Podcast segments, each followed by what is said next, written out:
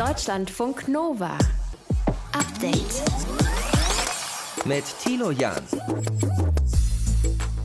Grüßt euch zum Update-Podcast an diesem Mittwoch. Ja, wenn die mit denen reden, dann sind wir auf jeden Fall raus. Das klang ja heute fast schon beleidigt, was CSU-Chef Markus Söder da gesagt hat, als er mitbekommen hat, dass FDP und Grüne als erstes mit der SPD sondieren möchten. Nach diesen Gesprächen haben wir uns beraten und äh, sind zu dem Schluss gekommen, dass es äh, sinnvoll ist, weiter jetzt vertieft mit FDP und SPD weiter zu sprechen. Ich habe Herrn Scholz eben in Abstimmung mit den Grünen angeboten, dass wir bereits morgen zu einem solchen Gespräch zu dritt zusammenkommen.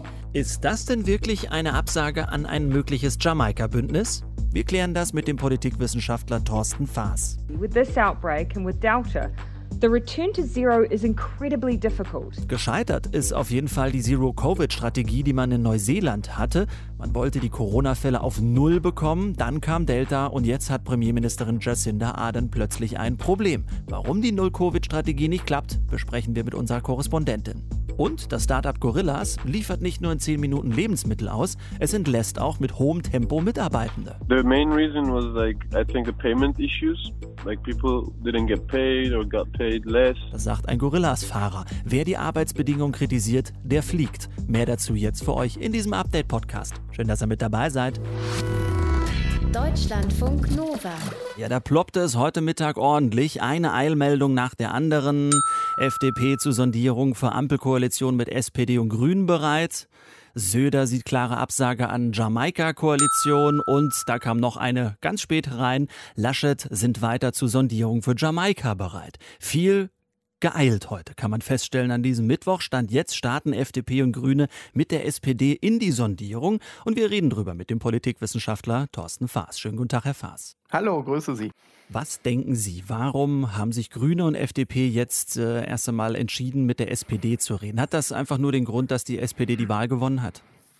Ja, das ist natürlich ein wichtiger Faktor. Ähm, nicht nur die Wahl selber, das Wahlergebnis, sondern wir haben ja auch ein paar Umfragen danach noch gesehen, was die Menschen in diesem Land eigentlich wollen, wen sie als Kanzler wollen, welche Regierungskoalition sie jetzt gegeben das Wahlergebnis sehen. Und das war alles schon sehr, sehr eindeutig. Und natürlich geht es an der Stelle auch so ein bisschen um Machtverteilung. Die SPD war stärker als die Union, die Grünen sind stärker als die FDP. Insofern auch aus der Warte betrachtet nicht ganz überraschend, dass die beiden, SPD und Grüne, sich mit ihrer Präferenz für die Ampel dann doch eher durchgesetzt haben. Ja, Grüne und FDP haben sich ja eben verständigt vorab, damit sie von den Großen vielleicht auch nicht gegeneinander ausgespielt werden können. Aber können Grüne und Liberale denn bei den Gesprächen wirklich schon an einem Strang ziehen? Ja, das war ja erstmal eine interessante Entwicklung, dass die beiden sich da tatsächlich erfolgreich als Einheit präsentiert haben. Und die starke Position, die sie haben, resultiert natürlich auch genau daraus, dass sie bislang gemeinsam agiert haben.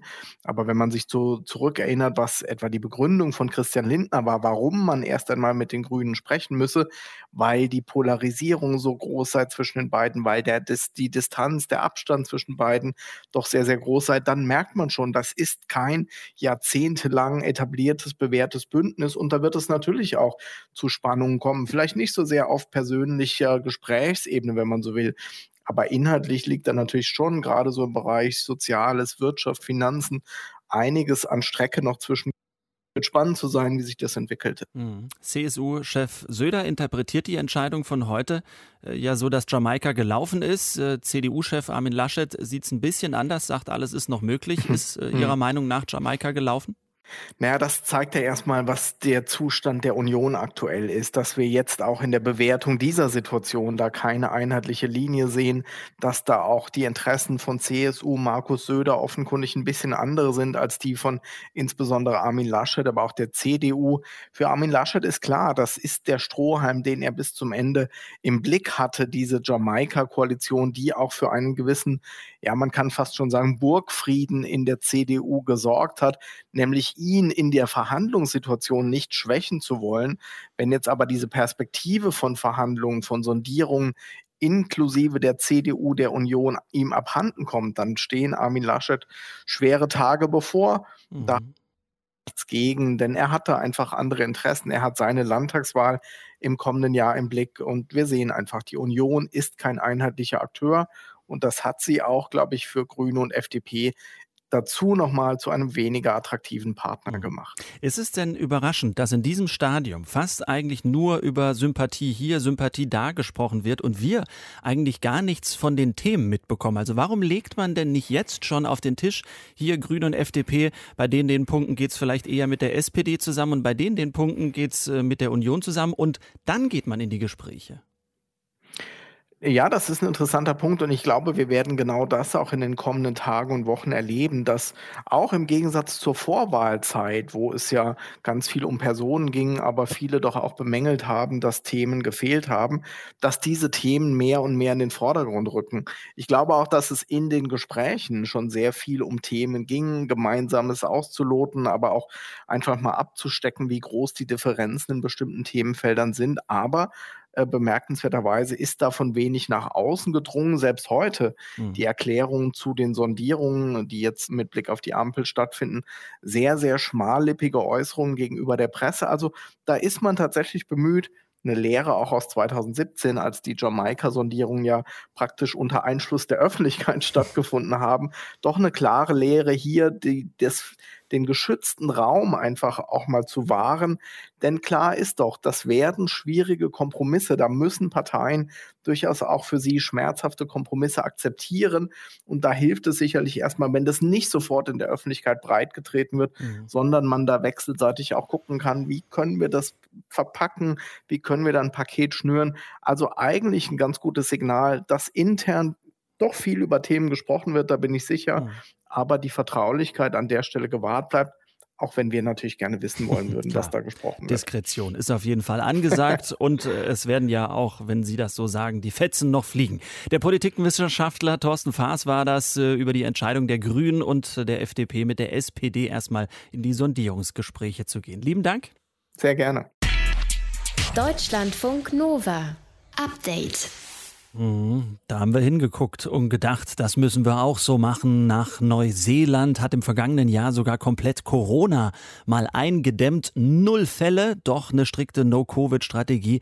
Da haben wir diskutiert und uns was abgucken wollen, hat nicht geklappt. Neuseeland rückt jetzt ab von dieser No-Covid-Strategie. With this outbreak and with Delta, The return to zero is incredibly difficult. Die Premierministerin Jacinda Ardern sagt, die Delta-Variante sie verhindert das, was man eigentlich schaffen wollte, nämlich keine Corona-Fälle zu haben. Jennifer Lange ist unsere Korrespondentin für die Region. Ich habe heute vor der Sendung mit ihr gesprochen und wollte wissen, ob das jetzt das endgültige Ende dieser No-Covid-Strategie in Neuseeland ist.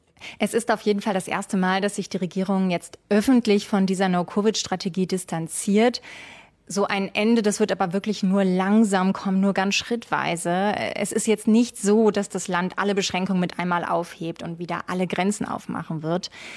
Bei dieser Pressekonferenz, von der wir gerade ja auch einen Ton gehört haben, da hat Jacinda Ardern auch gesagt, No Covid war am Anfang genau richtig für Neuseeland, aber jetzt mit Delta hat sich die Situation einfach komplett verändert. Schauen wir zum Beispiel mal auf Auckland. Das ist die mit Abstand größte Stadt in Neuseeland, hat 1,7 Millionen Einwohner und die ist seit 50 Tagen im Lockdown, also seit sieben Wochen, seit der erste Fall dort aufgetreten ist. Und trotzdem, trotz dieser harten Maßnahmen, kriegen sie Corona nicht auf Null, die Fälle nicht auf Null. Mhm. Und die Premierministerin hat auch da gesagt, ja, Delta fühlt sich an wie so eine Tentakel, die hat sich einmal festgesaugt und die ist jetzt unglaublich schwer abzuschütteln. Und darum brauche Neuseeland jetzt eine neue Strategie. No Covid würde nicht mehr funktionieren. Neuseeland müsse halt lernen, doch mit Corona zu leben. Und lass uns mal in Auckland bleiben. Welche Corona-Einschränkungen gelten denn dort jetzt gerade? Immer noch sehr strenge, aber es wird ab heute gelockert. Und zwar dürfen Menschen jetzt wieder ihre Häuser verlassen, um Angehörige im Freien zu treffen. Das gilt allerdings nur für zwei Haushalte und maximal zehn Personen. Man darf auch wieder an den Park, um Sport zu machen. Man darf an den Strand. Kindergärten öffnen wieder, aber keine Schulen. Also diese Öffnungsschritte zeigen schon, wie strikt dieser Lockdown jetzt über eine so lange Zeit war. Was möchte man denn jetzt stattdessen machen, um äh, trotzdem das Virus einzudämmen? Ja, Social Distancing bleibt natürlich, es wird viel getestet, aber vor allem impfen, impfen, impfen. Sie wollen jetzt einen nationalen Impftag starten. Äh, da soll überall von morgens bis spät abends im ganzen Land geimpft werden. Weil sie auch sagen, klar, wenn wir jetzt öffnen, dann wird es mehr Fälle geben. Und sie hoffen aber, dass sie mit dem Impfen einfach schneller sind. Generell muss man aber bedenken, in dem Land seit Ausbruch der Pandemie gab es gerade mal 1400 Infizierte und gerade mal 28 mhm. Tote. Also im Vergleich auch zu Deutschland sind das wahnsinnig wenig. Man hat das in Australien mitbekommen, dass viele Australierinnen und Australier gesagt haben, Mensch, wir haben zu spät aufs Impfen gesetzt. Das ist dann auch erst später angerollt. Wie sieht es mit der Impfquote in Neuseeland aus? In Neuseeland ist es tatsächlich ganz ähnlich. Also auch wie in Australien hat man am Anfang gar nicht die Notwendigkeit gesehen, sich groß ums Impfen zu kümmern, weil im Prinzip Corona keine Rolle in diesen Ländern gespielt hat. Jetzt ist es so, dass wenn man jetzt mal auf die Bevölkerung ab zwölf Jahren schaut, also die, die sich impfen lassen können, da sind 80 Prozent einmal geimpft und 50 Prozent der Bevölkerung, die sich impfen lassen kann, zweimal. Jacinda Ardern sagt aber auch, erst wenn 90 Prozent der Bevölkerung wirklich geimpft sind, dann erst wird dieser strenge Lockdown enden. Hm. Jetzt kann man es durchaus ja so auslegen, dass äh, die Taktik von der Premierministerin Jacinda Ardern nicht aufgegangen ist. Wird das Ganze jetzt politisch zum Problem? Sie ist auf jeden Fall gerade unter Druck und in Erklärungsnot. Das sieht man auch bei den Pressekonferenzen. Am Anfang war es ja so, die Bevölkerung fand sie super. Sie war total stolz, wie Neuseeland durch die Corona-Krise kommt, dass alles unter Kontrolle hat. Und Jacinda Ardern hatte wirklich einen historischen Wahlsieg eingefahren im vergangenen Jahr. Aber dann durch diese schleppende Impfstoffbeschaffung, über die wir gerade gesprochen haben, und auch, dass sie Delta jetzt nicht unter Kontrolle bekommt, das hat ihrer Popularität doch sehr geschadet. Aber ich würde sagen, doch noch nicht existenziell. Hm. Jennifer Lange, unsere Korrespondentin für Neuseeland. Wir halten fest, die No-Covid-Strategie war am Anfang richtig, sagt zumindest die Premierministerin dort. Aber mit Delta hat sich einiges verändert. Deutschlandfunk Nova. Update ja, mehreren Mitarbeitenden des Lieferdienst Startups Gorillas in Berlin wurde jetzt gekündigt, nachdem die für bessere Arbeitsbedingungen gestreikt hatten, wie das Unternehmen betont, in Form eines illegalen Streiks mhm, und deshalb eben die fristlose Kündigung. Ist das so in Ordnung und richtig oder nicht? Sprechen wir drüber. Johannes Döbbel aus unserem Team hat sich das Ganze mal für uns genauer angeschaut, hat mit einem Gorillas-Fahrer aus Berlin gesprochen und einer Arbeitsrecht-Expertin. Johannes, erklär uns noch mal bitte erst zu Anfang, warum hatten einige Gorillas-Fahrer und andere Mitarbeitende eigentlich gestreikt? Ja, die hatten in den vergangenen Monaten immer wieder gegen die Arbeitsbedingungen protestiert. Also die haben sich zum Beispiel über ihre Diensträder beschwert, mit denen sie ja die Lebensmittel austragen. Die seien oft kaputt und schlecht gewartet und damit unsicher. Außerdem haben sie kritisiert, dass die Pausenzeiten zwischen den einzelnen Schichten nicht immer eingehalten werden.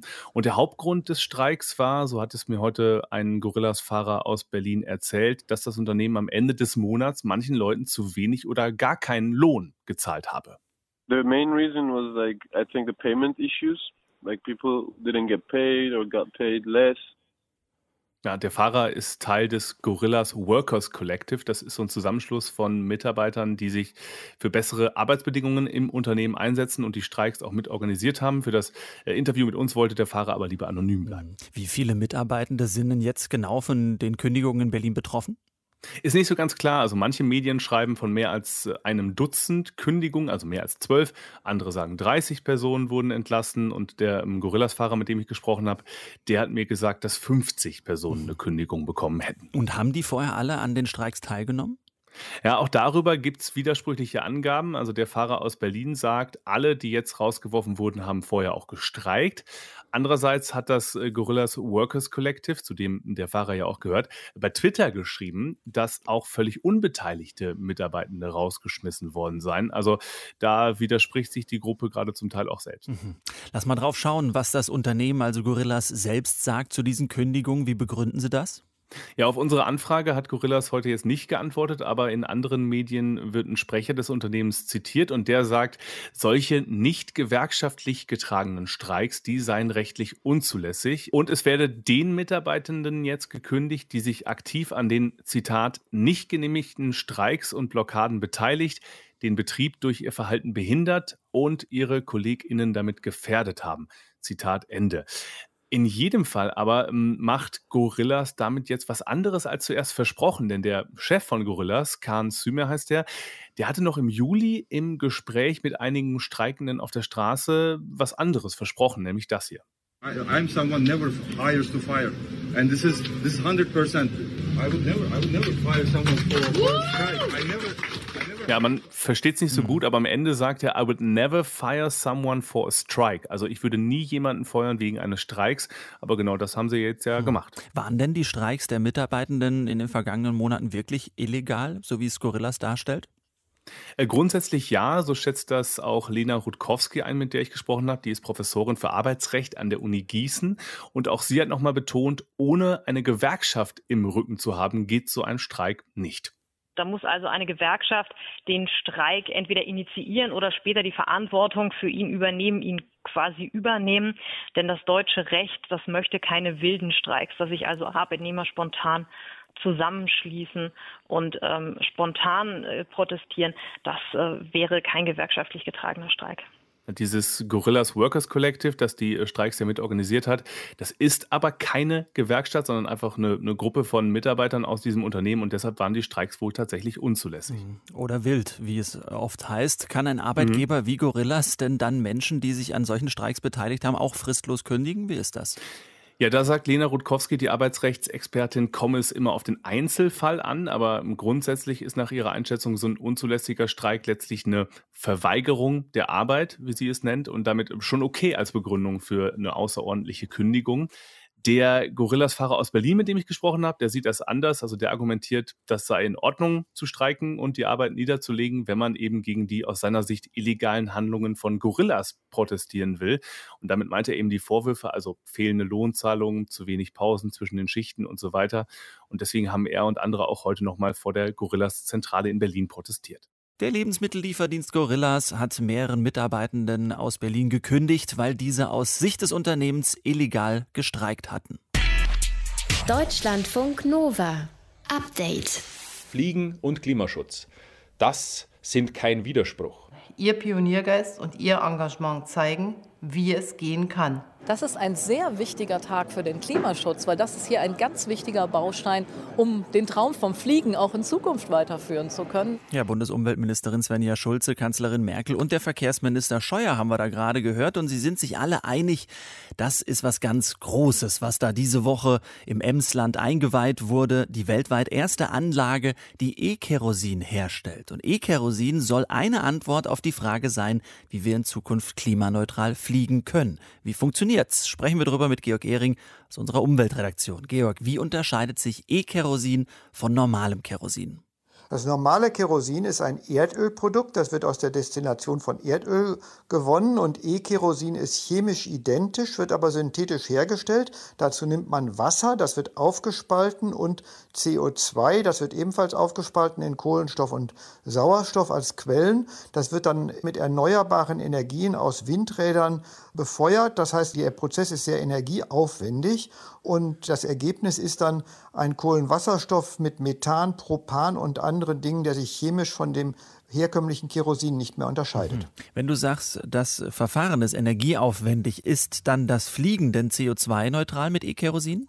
Das Fliegen wäre theoretisch CO2-neutral und zwar dann, wenn erstens nur erneuerbare Energien für den Energieaufwand bei der Herstellung verwendet werden, wenn die Quellen für das CO2 CO2-neutral sind. Das ist in diesem Fall der Fall. Der Kohlenstoff kommt aus Biogasanlagen, aus Abfällen und aus CO2, das aus der Luft gewonnen wird. Aber es ist nicht klimaneutral. Das ist ein Unterschied. Denn in großer Höhe ergeben sich die Klimaschäden durch das Fliegen auch durch die Kondensstreifen. Und diese Kondensstreifen sind klimaschädlicher als die Verbrennung des Kerosins selber. Und dieses Problem entsteht unabhängig davon, ob es synthetisches Kerosin ist oder Kerosin aus Erdöl. Das heißt, das Fliegen mit diesem synthetischen Kerosin ist von der Klimabilanz her besser, aber noch nicht gut. Was sind denn die Hürden, um flächendeckend E-Kerosin beim Flugverkehr einzusetzen? Die Technik ist noch ganz am Anfang. Man beginnt gerade, das in industriellem Maßstab zu produzieren. Die Anlage im Emsland ist die erste industrielle Anlage und die stellt nur ein Prozent der Mengen an E-Kerosin her, die ab Mitte des Jahrzehnts gebraucht werden, um dann ein halbes Prozent Beimischung zu bekommen in das Flugbenzin. Das ist die Vorgabe.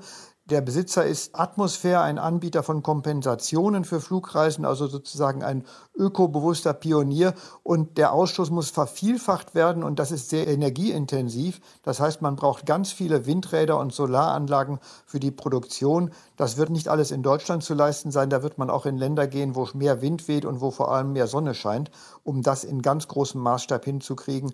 Und da müssen ganz große Kapazitäten für aufgebaut werden. Gibt es denn noch andere Möglichkeiten, Fliegen klimaneutraler zu machen, als übers Kerosin zu gehen? Ja, die gibt es. Es gibt Überlegungen, Flugzeuge mit Wasserstoff zu betreiben und es gibt batteriegetriebene Flugzeuge. Vom letzteren gibt es auch schon erste Exemplare. Allerdings sind Batterien sehr, sehr schwer. Das taugt also noch nicht für die Langstrecke und ist noch mit viel Forschungs- und Entwicklungsarbeit verbunden. Bei den wasserstoffgetriebenen Flugzeugen ebenso.